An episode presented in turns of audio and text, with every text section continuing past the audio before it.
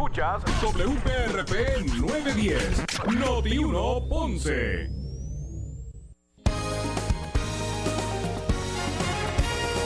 Somos la noticia que quieres escuchar. Las 24 horas te queremos informar. Entérate temprano de la noticia. Noti 1 no se solidariza necesariamente con las expresiones vertidas en el siguiente programa. Son las 12 del mediodía en Ponce y todo el área sur. Todo el área sur. Y la temperatura sigue subiendo. Luis José Moura ya está listo para discutir y analizar los temas del momento con los protagonistas de la noticia. Es hora de escuchar Ponce en Caliente por Notiuno 910. Saludos a todos y muy buenas tardes, bienvenidos. Esto es Ponce en Caliente. Yo soy Luis José Moura, como de costumbre, de lunes a viernes. Por aquí por Noti1, analizando los temas de interés general en Puerto Rico, siempre relacionando los mismos con nuestra región. Así que, bienvenidos todos a este espacio de Ponce en Caliente. Hoy es lunes, gracias a Dios que es lunes, lunes 15 de febrero del año 2021. Gracias a todos los que nos acompañan eh, a esta hora, los que están almorzando, los que se disponen así a hacerlo. Buen provecho a todos. Hoy vamos a estar hablando en la primera parte del programa sobre el tema de, de salud y de, la, vacunación. Eh, y es que aún eh, aunque con tropiezos el gobierno de Puerto Rico pues busca eh, poder estabilizar el la aplicación eh, cómo es el, plan el plan de vacunación masiva que busca eh, el gobierno de Puerto Rico pues poder eh, estabilizarle y que sea uno tan solo ágil, sino que pueda cumplir con las expectativas del propio gobierno de vacunar a la mayor parte de la población eh, antes del verano. Y obviamente eh, hay, hay unos escollos principales, por ejemplo, el acceso eh, a lo que son las vacunas. No cabe duda que el reducido eh, número de vacunas que llegan a Puerto Rico, pues retrasa el proceso de, de, la vacunación masiva. Al día de hoy, con 41.450 vacunas semanales, eh, pues hay una ¿verdad? hay un freno en un momento dado. Se vacunan a las 41 mil personas y hasta ahí hay que esperar la próxima semana a que lleguen más. De hecho no solamente eso que el número es reducido. Estamos hablando eh, en comparación con la población de Puerto Rico pues un número reducido de, vaque, de vacunas. En cualquier momento asegura el secretario de salud eh, estará aumentando ese número eh, de, de, vacunas disponibles. Así que eh, en cualquier momento pues se espera que pueda aumentar ese número y obviamente es positivo para que podamos eh, completar eh, el proceso como, como se ha estipulado. Así que todavía la orden de vacunar únicamente a las personas de 65 años o más está vigente. No se supone que eh, ningún centro de vacunación estén eh, vacunando personas fuera de ese, de ese grupo, eh, con excepción de maestros y de personal docente y no docente del Departamento de, Educación, por el hecho de que se pretende eh, ahora en marzo, eh, pues iniciar el plan escalonado, la guía escalonada de regreso presencial a clases en el Departamento de Educación con, con un, unas limitaciones eh, y unas áreas específicas, no todos a la vez.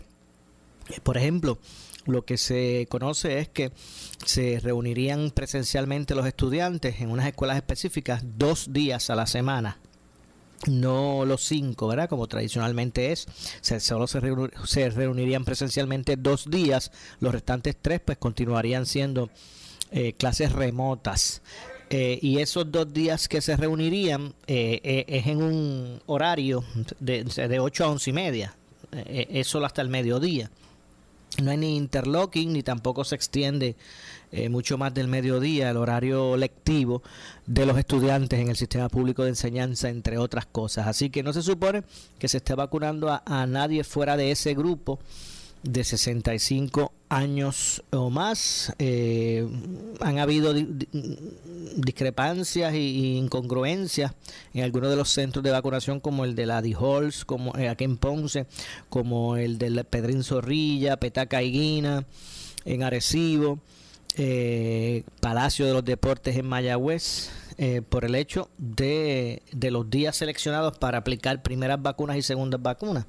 Realmente la, gente desconoce los cambios que se, que se hicieron. Ahora mismo, la información, la, última información que yo tenía es que, por ejemplo, la Salvador Dijols aplicaban segundas dosis lunes, miércoles y viernes. Primeras dosis martes y jueves. Si cambió, pues ellos lo, ellos lo, eh. Eh, se, toman determinaciones de días para otro, de un día para otro y lo cambian así. Entonces cuando la gente llega, adiós, pero no habían dicho que esto eran los lunes primeras, digo, este segundas dosis, no, no, no, esto para primera primeras dosis. Entonces cambian. Ese es, el, es el problema que ha confrontado mucha gente. Segundo, no se ha podido estabilizar un, sistema que, que, que, tenga turnos o que sea de citas. Mire, aquí, aquí en Ponce, bueno, y en los demás centros determinados por la Guardia Nacional o ocupados por la Guardia Nacional para la vacunación, las filas son enormes. La gente va en la madrugada a hacer fila. Adultos mayores a hacer fila para poder eh, llegar a tiempo antes que se acabe la vacuna, porque en el caso de Ponce, de la Salvador dijo, solamente aplican 450 diarias. Cuando se acaba, cuando se pone la 450, se acabó el evento. Eh, y eso pues motiva a gente a madrugar, a hacer fila desde la madrugada. Obviamente lo que no es favorable no tan solo para, la, para el paciente, sino para el propio sistema de vacunación masiva. Así que básicamente eh, el estatus de la situación es esa. Yo entiendo que el hecho de de que pueda eh, con premura aumentar el número de vacunas que lleguen a Puerto Rico, pues va a solucionar un poquito esta, esta dificultad y, obviamente pues esta, esta situación. Ahora, a la medida que por el lado, como, dice, como decimos, estén vacunando personas fuera de los grupos establecidos, pues ahí está el problema. La gente se quiere vacunar, pero también eh, están ansiosas por eso y, y, y, están eh, conformes en esperar el turno que le toque a su grupo. Pero cuando uno ve que hay otros, ¿verdad? otras personas que pues que están vacunando fuera del grupo, pues bueno, el propio secretario de salud dijo, bueno, eh, si esto continúa, las multas van a ser de 5 mil pesos a los eh, centros de vacunación, ¿verdad? Que no estén que no estén vacunando al grupo específico que, que, que, se llama eh, así hacerlo. Eh, de hecho, una de las situaciones que estaba pasando, por ejemplo, es que en X, en, centros específicos, citaban, ¿verdad? Por decir un número, citaban a 20 personas para el día de hoy. Por decir un número. Citaban a 20 personas. De esas 20 personas iban 15 personas a vacunarse. 5 no aparecieron. Pues en lugar de esas 5, porque yo puedo entender que eso no se puede guardar otra vez en la nevera y eh, ¿verdad? eso tiene un tiempo de, vida. Hay que, hay que usarla. Pues en lugar de ir a la lista y llamar a cinco personas nuevas del mismo grupo de los 65 más, pues ahí con esas cinco que no fueron, ahí empezaban a vacunar amigos, familiares, dolientes, no dolientes y gente fuera de otro grupo. Y eso estaba pasando. Por algo el Departamento de Salud propuso el que se multara a las personas que fuera de, su grupo pues fueran, fueran vacunadas. Así que eh, eso es lo que está ocurriendo hasta el momento. Vamos a, escuchar eh, la última información ofrecida por el eh, secretario del Departamento de Salud, el doctor Carlos Mellado. la última información relacionada al proceso de vacunación, vamos a pasar a, escuchar la retransmisión de, la información. Eh, vamos a escuchar a Carlos Mellado. Vamos a ver lo que ha sucedido, ¿verdad?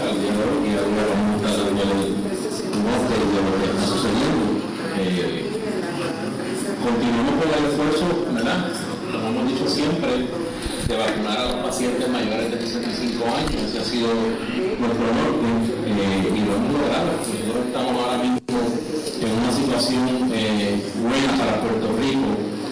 todos los días vamos mejorando y, yo de verdad me siento, me siento bien con lo que está sucediendo. Al día de hoy llevamos 100.967 adultos mayores 67 años, maestros llevamos 38.561, encamados llevamos por 2.939, los de discapacidad intelectual 1.926.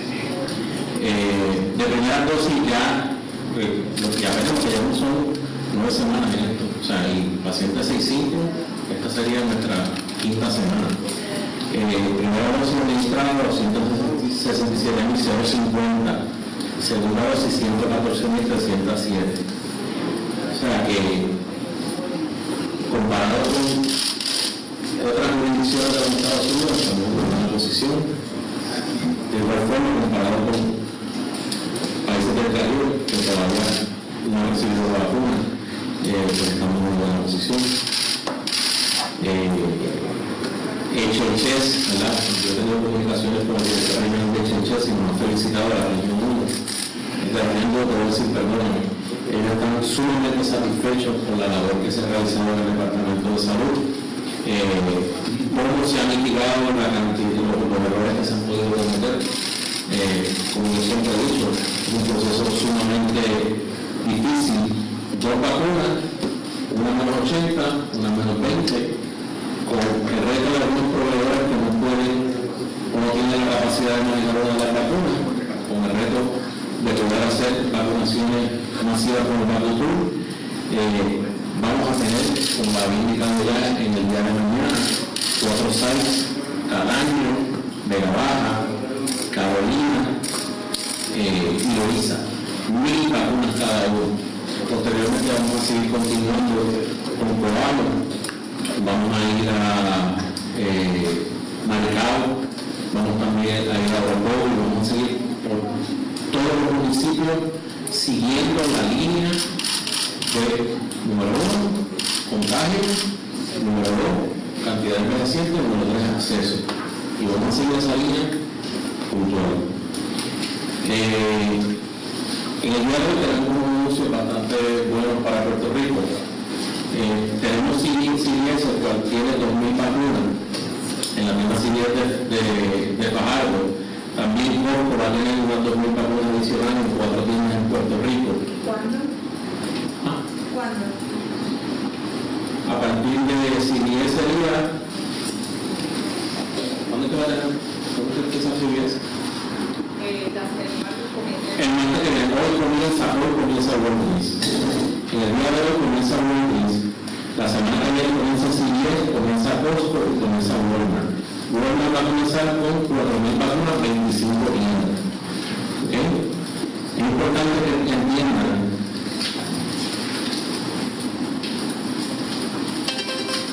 que Walmart va a comenzar en el día de hoy ya comenzó con 10.700 vacunas semanales. Van a tener 103 tiendas a través de toda la isla. Y, y también es importante que sepan que pacientes del North Facility, que son 37.911 pacientes que están encamados y que esa asignación le correspondió a, la farmacia Walgreens. Aquí tenemos las instalaciones de la farmacia Corpo. Ahorita voy a, a dejar que pero antes de eso me gustaría también resaltar, porque no tuve una donación en, el proceso de COVID, también estamos realizando los proveedores. Vamos a tener uno en de mañana y también Guayanilla y Nueva. Es importante que entiendan que en la actividad de los proveedores se hacen pruebas de antígeno, en 15 minutos se tiene el resultado, se le envía por email al paciente, paciente positivo que cumpla con criterios mayores de 65 años o mayores de 75 que tenga una condición crónica o mayor de 12 años que sea obeso, tenga una enfermedad respiratoria o tenga eh, citosalanemia, se le puede dar el tratamiento anticuerpo monoclonal y eso evita que el paciente vaya al hospital. El cuerpo monoclonal es una proteína que bloquea la entrada del virus a, a la célula y esto evita las hospitalizaciones, evita eh, los niveles de, eh, evita obviamente la muerte. También es importante que entiendan que hay farmacias de la comunidad que también se van a unir al esfuerzo a través de Cardinal Health. Toda farmacia que tenga acuerdos con Cardinal Health, y tenemos una lista que se la vamos a hacer, pues no voy a mencionar todas aquí, se la puedo enseñar para que ustedes vean cuáles son esas farmacias. También es importante que se entienda en Puerto Rico que todo este esfuerzo que ha hecho el Departamento de Salud hemos visto cómo las estadísticas de muerte, cómo las estadísticas de hospitalizaciones, cómo las estadísticas de intensivos han disminuido. O sea, eh, por eso es que yo quiero comunicar todos los días. Todos los días quiero comunicar para que el pueblo de Puerto Rico esté tranquilo, tenga la información y sepa que el Departamento de Salud está trabajando y todo el mundo trabaja día y noche. Hay gente que trabaja los domingos. O sea, y un esfuerzo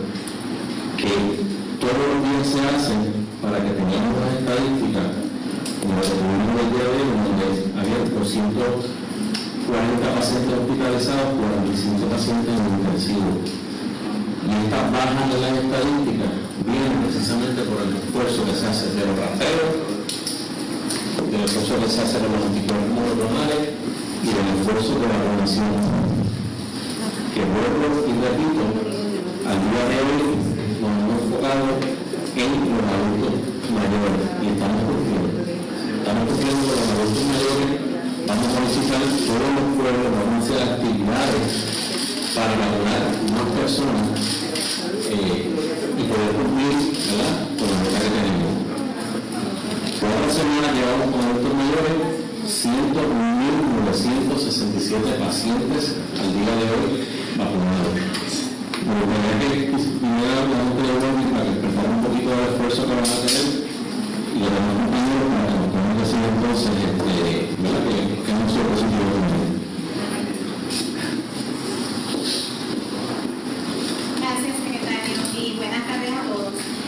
la formación Boris,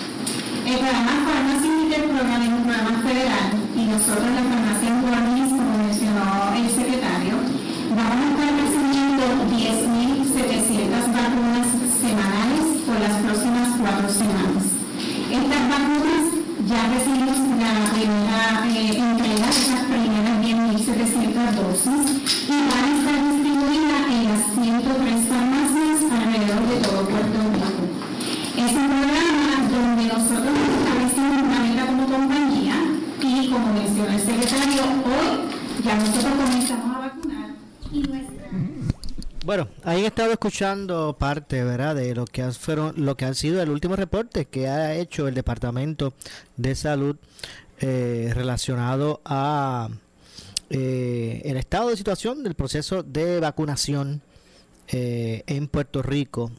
Así que, en ese sentido, vamos entonces a continuar eh, escuchando eh, parte de lo que allí se dijo.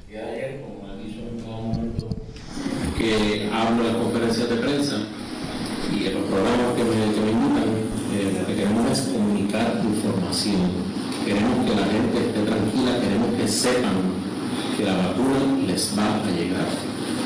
Así que estamos bien esperanzados, vamos a seguir trabajando el esfuerzo. Al día de hoy, vuelvo y repito, 101.967 pacientes mayores de 65 años vacunados.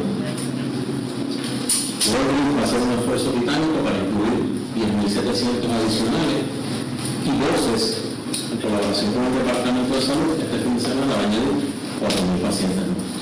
Cualquier pregunta que tengan, estoy dispuesto a contestar.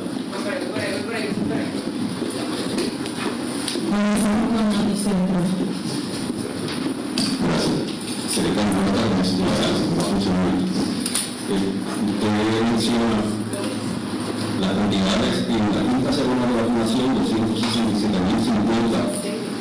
Eh, pacientes vacunados en primera dosis y menciona 114.307 con la segunda. No, no vaya a semana, no vaya a semana. Cuando diga quinta semana me refiero a los pacientes de 65 años, de 65. No todos están dentro de la novena semana. Correcto. Eh, ayer, parte de eh, lo que expresó la enfermera, eh, que fue convocada por ustedes para que fuera vacunada por segunda ocasión, eh, era precisamente la molestia eh, que expresó de ese grupo de empleados de primera línea del área de salud que están todos los días poniendo servicios, porque aquí hay los pacientes que tienen los síntomas o la enfermedad. Y ella planteó que además de ella, había muchos compañeros, y ella actuó como portavoz de esos compañeros, reclamando que también fueran atendidos y se refiere la segunda dosis, incluso hizo eh, el señalamiento la primera dosis. La pregunta que le hago es, ¿cuándo se va a vacunar ese personal de salud que aún queda, especialmente estos pacientes, estos eh, empleados de la salud que, están recibiendo a los enfermos de COVID-19? Cuando comenzamos el proceso de vacunación, que fue el 15 de diciembre, era exclusivamente para los profesionales de la salud y en ese momento se llegaron a todos los hospitales, CNT, clínicas, oficinas médicas, y en ese renglón hubo 110 mil profesionales de la salud que se vacunaron. Ciertamente pudiera haber profesionales de la salud que no se hayan vacunado, tienen la capacidad de ir a los sites a vacunarse, dicho. Cuando son más, ¿por qué no han dicho? Cuando son las personas que no es una, bueno, es una consideración ya de la persona, porque se dio un tiempo muy grande, o sea, que no se que no lo que hizo.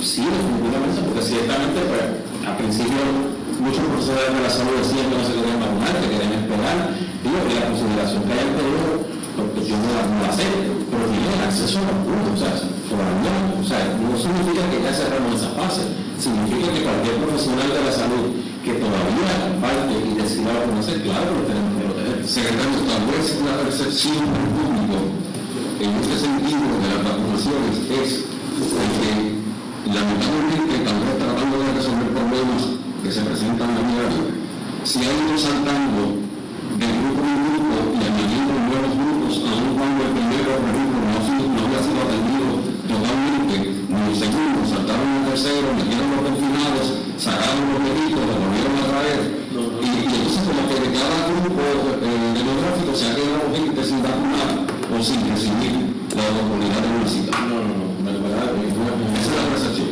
Por eso, pero no, no es una percepción verdad real, y te explico por qué, ahora mucho respeto. 110.000 profesionales de la salud vacunados. ¿Por qué no pasa a otra etapa? Porque en los centros de vacunación nos damos cuenta de que están vacíos, de que ciertamente ya cuando esas pruebas son bajas, entonces hay que limitar otra fase. En la fase, en la parte de los confinados, bueno, vamos a estar de regreso con más eh, luego de la pausa. Soy Luis José Moura, esto es Ponce en Caliente. Pausamos y regresamos.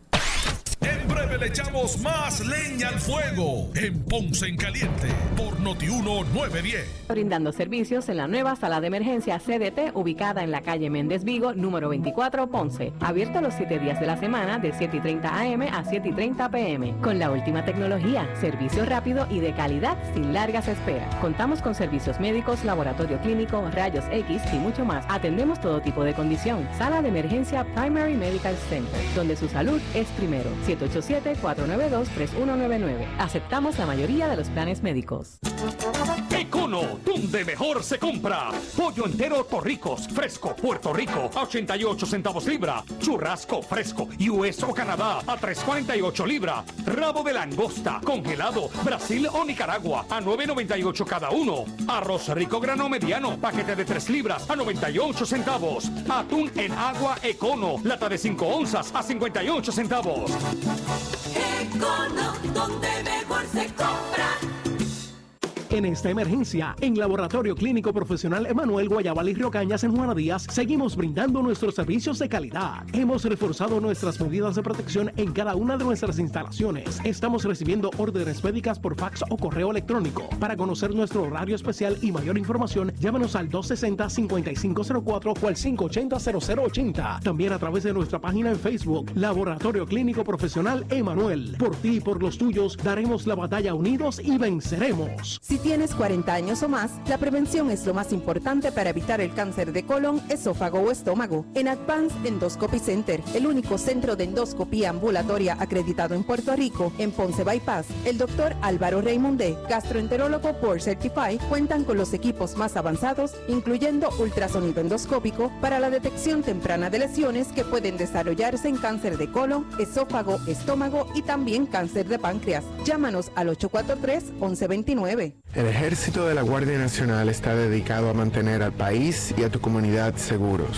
Cientos de miles de soldados ciudadanos en América están listos para responder en emergencias locales o estatales. Protegemos al país, estamos listos cuando se nos llama en cada estado y territorio y en guardia en tu comunidad. Visítanos en nationalguard.com. Sponsored by the Puerto Rico Army National Guard, aired by the Radio Broadcasters Association of Puerto Rico and this station.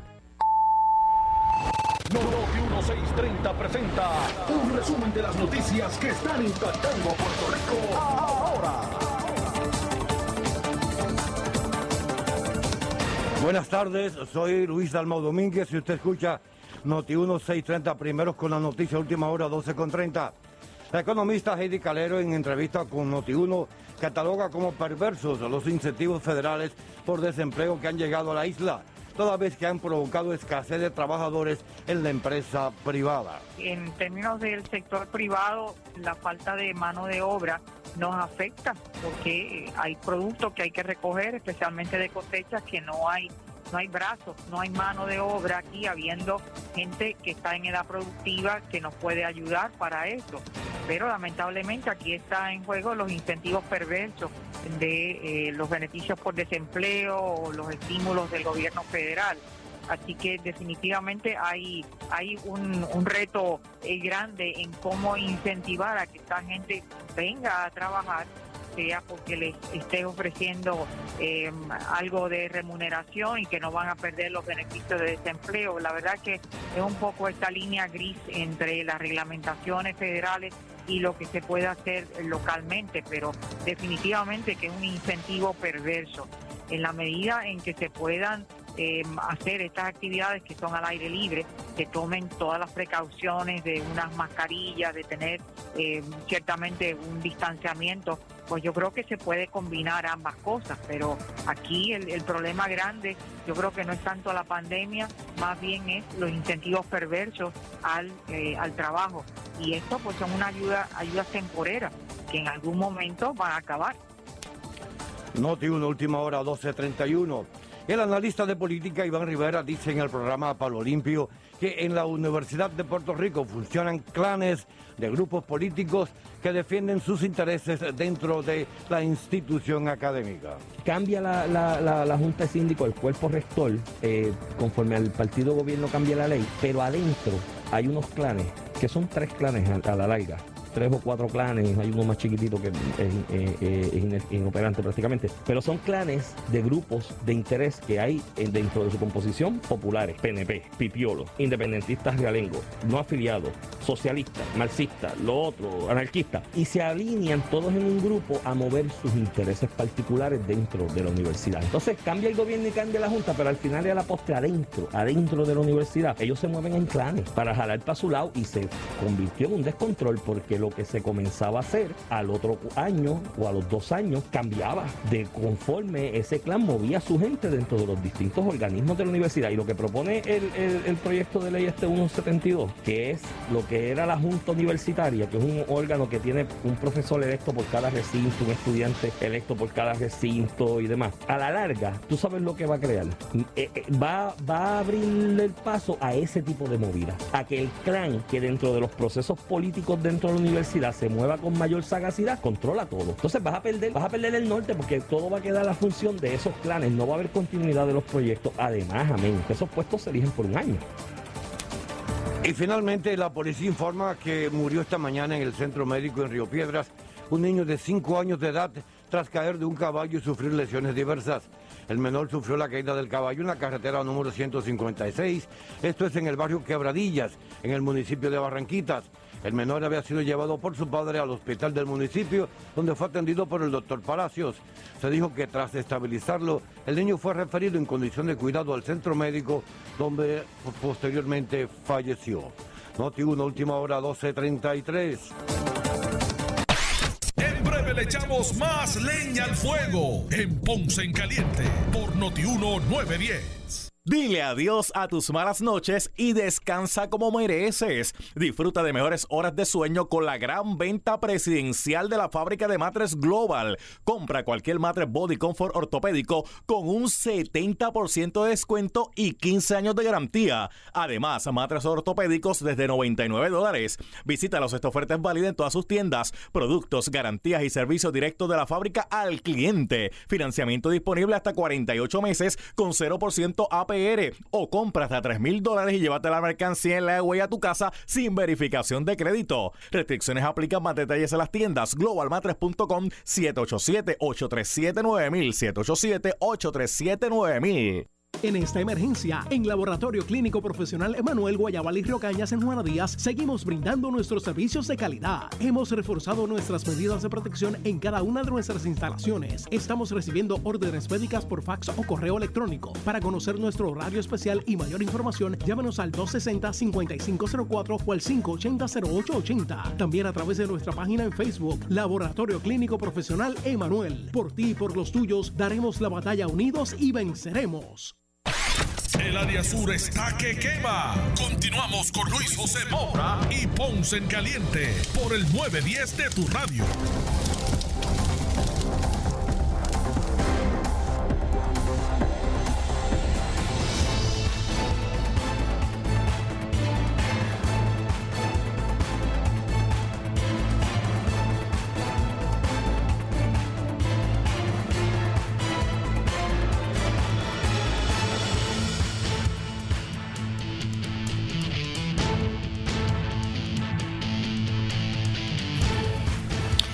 Bueno, estamos de regreso. Soy Luis José Moura. Esto en Caliente, como todos los eh, eh, de lunes a viernes.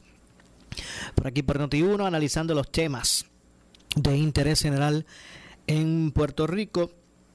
Voy hablando un poco de lo que ha sido el, lo que es en este momento, cuál es el ¿verdad? el el estatus del proceso de vacunación masiva en Puerto Rico. Y como dije al principio, busca el departamento estabilizar eh, el mismo, buscar eh, que, se, que pueda complementarse y ser uno ágil y productivo aún con el ¿verdad? con el obstáculo de el eh, número reducido de vacunas que tiene acceso el gobierno de Puerto Rico aunque como han escuchado como escucharon en el primer segmento del propio departamento hay unas firmas eh, que están añadiendo unas vacunas adicionales a través de unos eh, fondos federales y unos programas, debo decir, unos programas federales. Así que la verdad es que eh, lo necesario es que pueda aumentarse eh, ese acceso al número eh, de vacunas que tenga acceso el gobierno de Puerto Rico. Pero vamos a continuar escuchando al secretario explicar en qué punto estamos en el, en el proceso de vacunación. Ya, cuando esa población baja, pues entonces hay que brincar a otra fase. En la fase, en la parte de los confinados, issue de salud pública, o sea, teníamos una carrera en la 501 con, un- unos contagios significativos, en donde un paciente terminó intensivo y un paciente terminó muerto. O sea, no se podía trasladar a esos pacientes a otra institución. La alternativa saludista en ese momento era vacunarlo y esa decisión el Departamento de la Salud la tomó basado en eso. No obstante, cuando pasamos de la fase 1 a la fase 1B, no significa que ya cerramos esa fase. Significa porque hay personas que dicen, a principio, si tú me preguntabas a mí, o la preguntaba a la gente en noviembre, cuando estamos hablando de la vacuna, la cantidad de personas que no querían vacunarse, las teorías que habían de que si eso es un chip, que si eso podía causar X y cosas. Y de momento la gente entendió que la vacuna era buena y era segura. Por lo tanto, pudiesen existir muchos profesionales de la salud que todavía eh, eh, no, no, se han vacunado. Claro que tienen acceso a la vacuna, pero al día de hoy en nuestro todavía no tenemos ¿verdad? evidencia de que existan médicos, enfermeros, que, que, que muchos médicos enfermeros que quieran vacunarse. Ahora, todo aquel médico, como la situación que pasó ayer, que nosotros eh, resolvimos ese problema, puede ir a vacunarse, claro que sí, y en Lo de la segunda dosis, una situación particular que en el día de ayer explicamos por qué fue que sucedió y nosotros estamos mitigando esa, esa, parte se cometió. Continuamos con David de Buenas tardes, secretario. Buenas tardes. El alcalde de Orocovis, Jesús Garde Colón, exigió su renuncia y la de José Reyes, y voy a citar. Estas personas no han demostrado tener la capacidad, no han sido empáticos con la región Esto es solo una muestra de lo que vamos a tener en este cuadrino. Yo le solicito al señor gobernador que los remueva de sus puestos. ¿Cómo responde al reclamo? Mira, obviamente eh, yo no comuniqué inmediatamente con el señor alcalde Galicoro, eh, la opinión que, que pueda tener cualquier alcalde la puede tener, eso es percepción de cada uno. Le explicamos cómo es la metodología eh, que se utiliza para la vacuna. Se va la cantidad que tenemos de vacunas, si yo la divido entre todos los municipios y todos los proveedores, 77 vacunas por semana. Comenzamos un proceso de dar equitativamente vacunas a todos los municipios. Y donde más vacunas se, se va a ver reflejado, precisamente es donde mayor cantidad de proveedores hay, donde hay hospitales y donde mayor cantidad de casos hay. No todos los centros que quieran las facilidades y el permiso. No obstante, en aras, de, de, reconocer eh, la ansiedad que tenía el alcalde de Orocoro, que la puedo entender porque precisamente ellos reciben todas las quejas de todos sus constituyentes, llegamos un acuerdo de enviar más vacunas y el día 23 nosotros vamos a incluir Orocoro dentro del proceso de vacunación que estamos incluyendo los municipios, como te dije, mayor incidencia y que tengan la consideración de que quizás no tengan acceso a la vacuna, como por ejemplo pasa con el pueblo de Maricao. El pueblo de Maricao no tiene ningún solo centro certificado. El pueblo de Orocoro sí tiene un centro certificado de un centro 330. Pues nosotros eh, le distribuimos más vacunas para que puedan tener eh, vacunas para sus constituyentes. E incluso yo personalmente le dije al señor alcalde que si él tenía el esfuerzo de enfermeros en el municipio, que se le podía dar más vacunas al centro de salud de la, montaña de para ir a vacunar pacientes encamados para ir bajando la ansiedad de cada, de cada alcalde. Yo tengo comunicación con los alcaldes todo el tiempo, o sea, yo hablo con los alcaldes todo el tiempo y en el caso de, de, de, de pues mira, con una falta de comunicación ya está subsanada, ¿verdad? Si todavía piensa que yo no conocen pues, la consideración que tiene el señor alcalde, por lo menos yo me comunico con los alcaldes nosotros tratamos de poder eh, ayudarles en su bolsillo, pero tienen que entender que la cantidad de vacunas es limitada y que la vacunación se hace por cantidad de pueblo con mayor incidencia. Y eso es algo que no lo inventé es algo que es el proceso normal de vacunación. Continuamos con el En términos de eh, las vacunas que estarán eh, ofreciendo CVS, Costco y Walmart, me parece que consiguió dijeron que son más de 10.000, pero ya esas están comprometidas con las citas de los pacientes. Walgreens. Walgreens. 10.700 vacunas este fin de semana. Si pudiera ver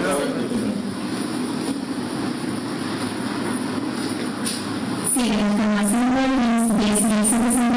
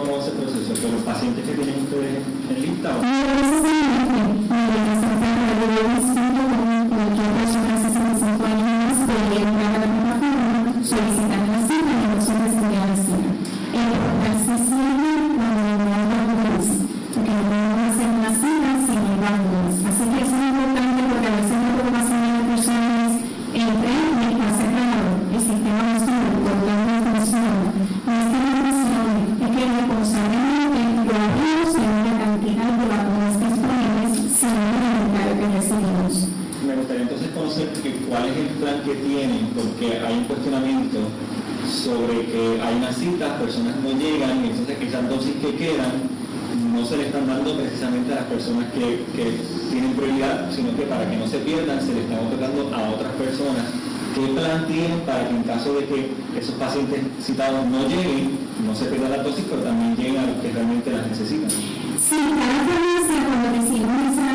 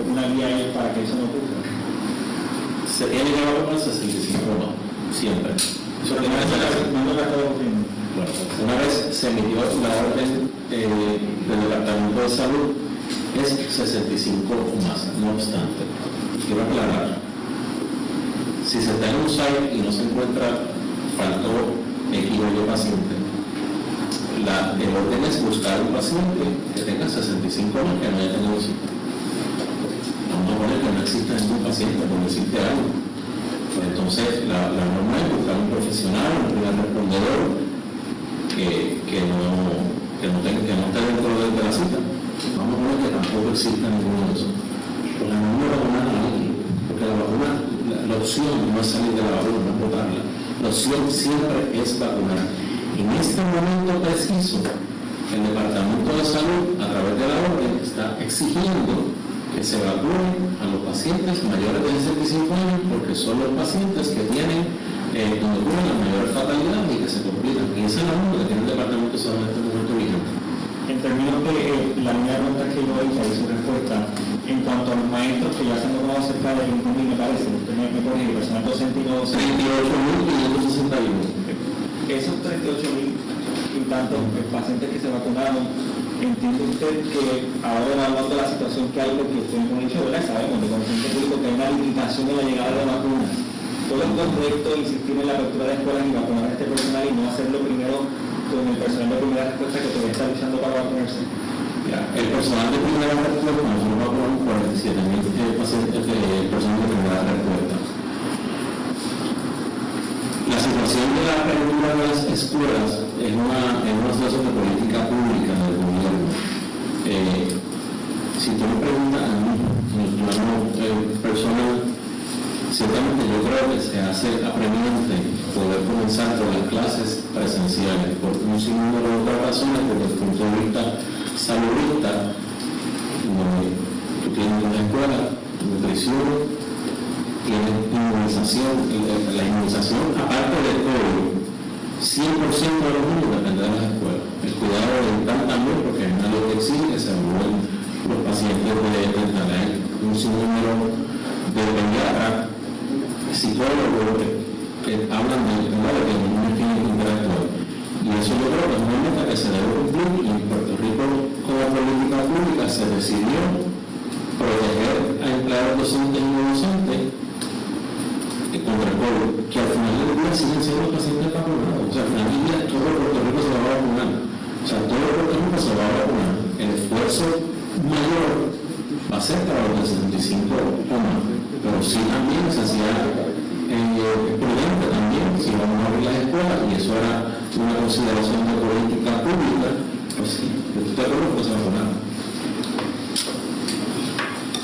Con Lucero. Gracias. Eh, creo tengo varias preguntas. Primero, ¿para cuándo usted estima ¿verdad? que pueden empezar las escuelas? Ayer se debatió esto por la designada Secretaría de Educación sobre si salud va a inspeccionar las escuelas para ver si están listas y cuándo usted entiende que pueda pasar eso. Quiero saber cuándo exactamente se va a pasar a la próxima fase de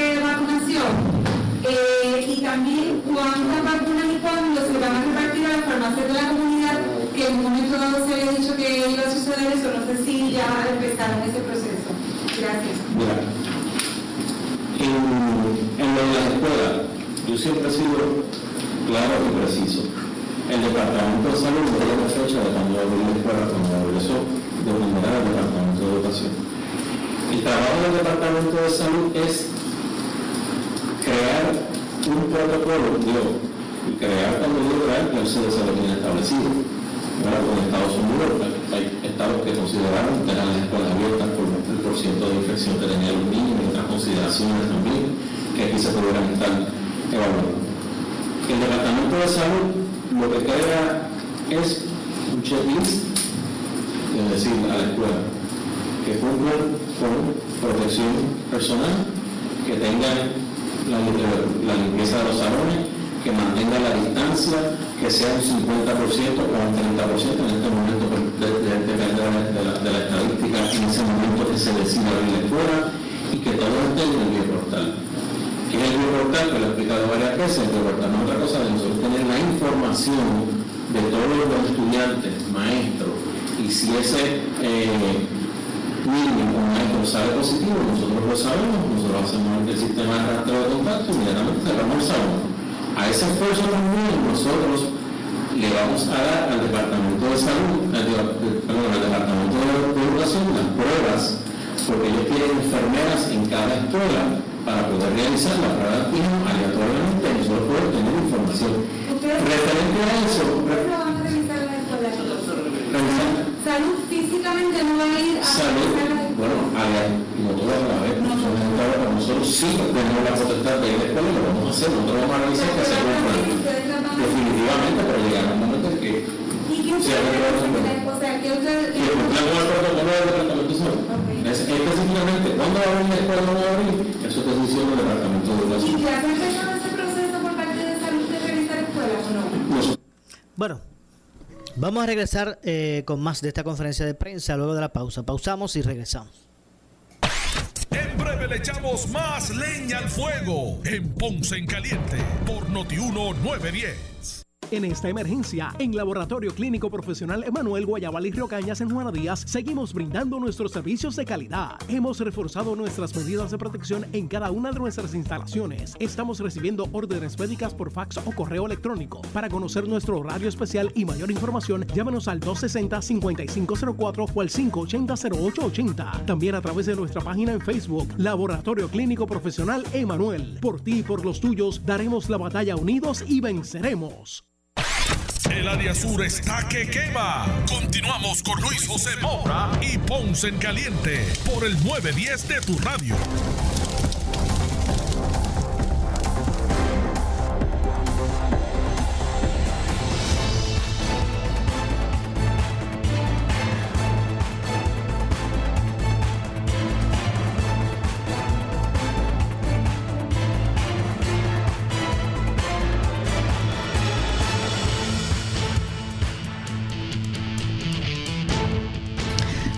Estamos de regreso ya a nuestro segmento final. Esto es Ponce en Caliente. Yo soy Luis José Moura. Hemos estado escuchando al secretario del Departamento de Salud, doctor eh, Carlos Mellado, dar un update, ¿verdad? Ponerla al día, eh, ponernos al día de lo que está ocurriendo con relación al sistema de vacunación. Vamos a escuchar los minutos que nos restan eh, más de, de estas expresiones. Nosotros terminamos un protocolo porque estamos esperando que darle el adiestramiento a los principales. Una vez ellos deciden abrir la escuela, nosotros evaluamos. Por eso, ustedes todavía no No, porque todavía no, no han dicho qué escuela está lista, esa, esa, esa detalle no lo tenemos. Ok, la, las otras preguntas, por favor. Eh, si me puede. Cuando pasamos a la próxima fase de vacunación y lo de las vacunas a las farmacias de la comunidad, que en algún momento se había dicho que iban a ser parte del esfuerzo. Pasar a otra fase, hasta que nosotros no veamos que empiezan a mermar la cantidad de turnos dentro de los sites, la farmacia, nosotros no podemos pasar a otra fase porque tenemos que cumplir con estos pacientes mayores de 65 años. En este momento, si me preguntan a mí, pues yo te diría, son 600 mil, eh, más de 600 mil pacientes de 65 años, en la medida en que tienen un 50, un 60, un 70% que veamos que existe espacio, vamos a ir abriendo entonces a otra fase.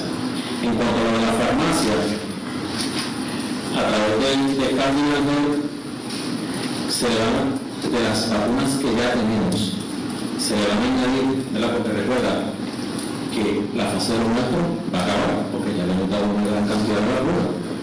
La fase de, de los Local Facility también va a acabar.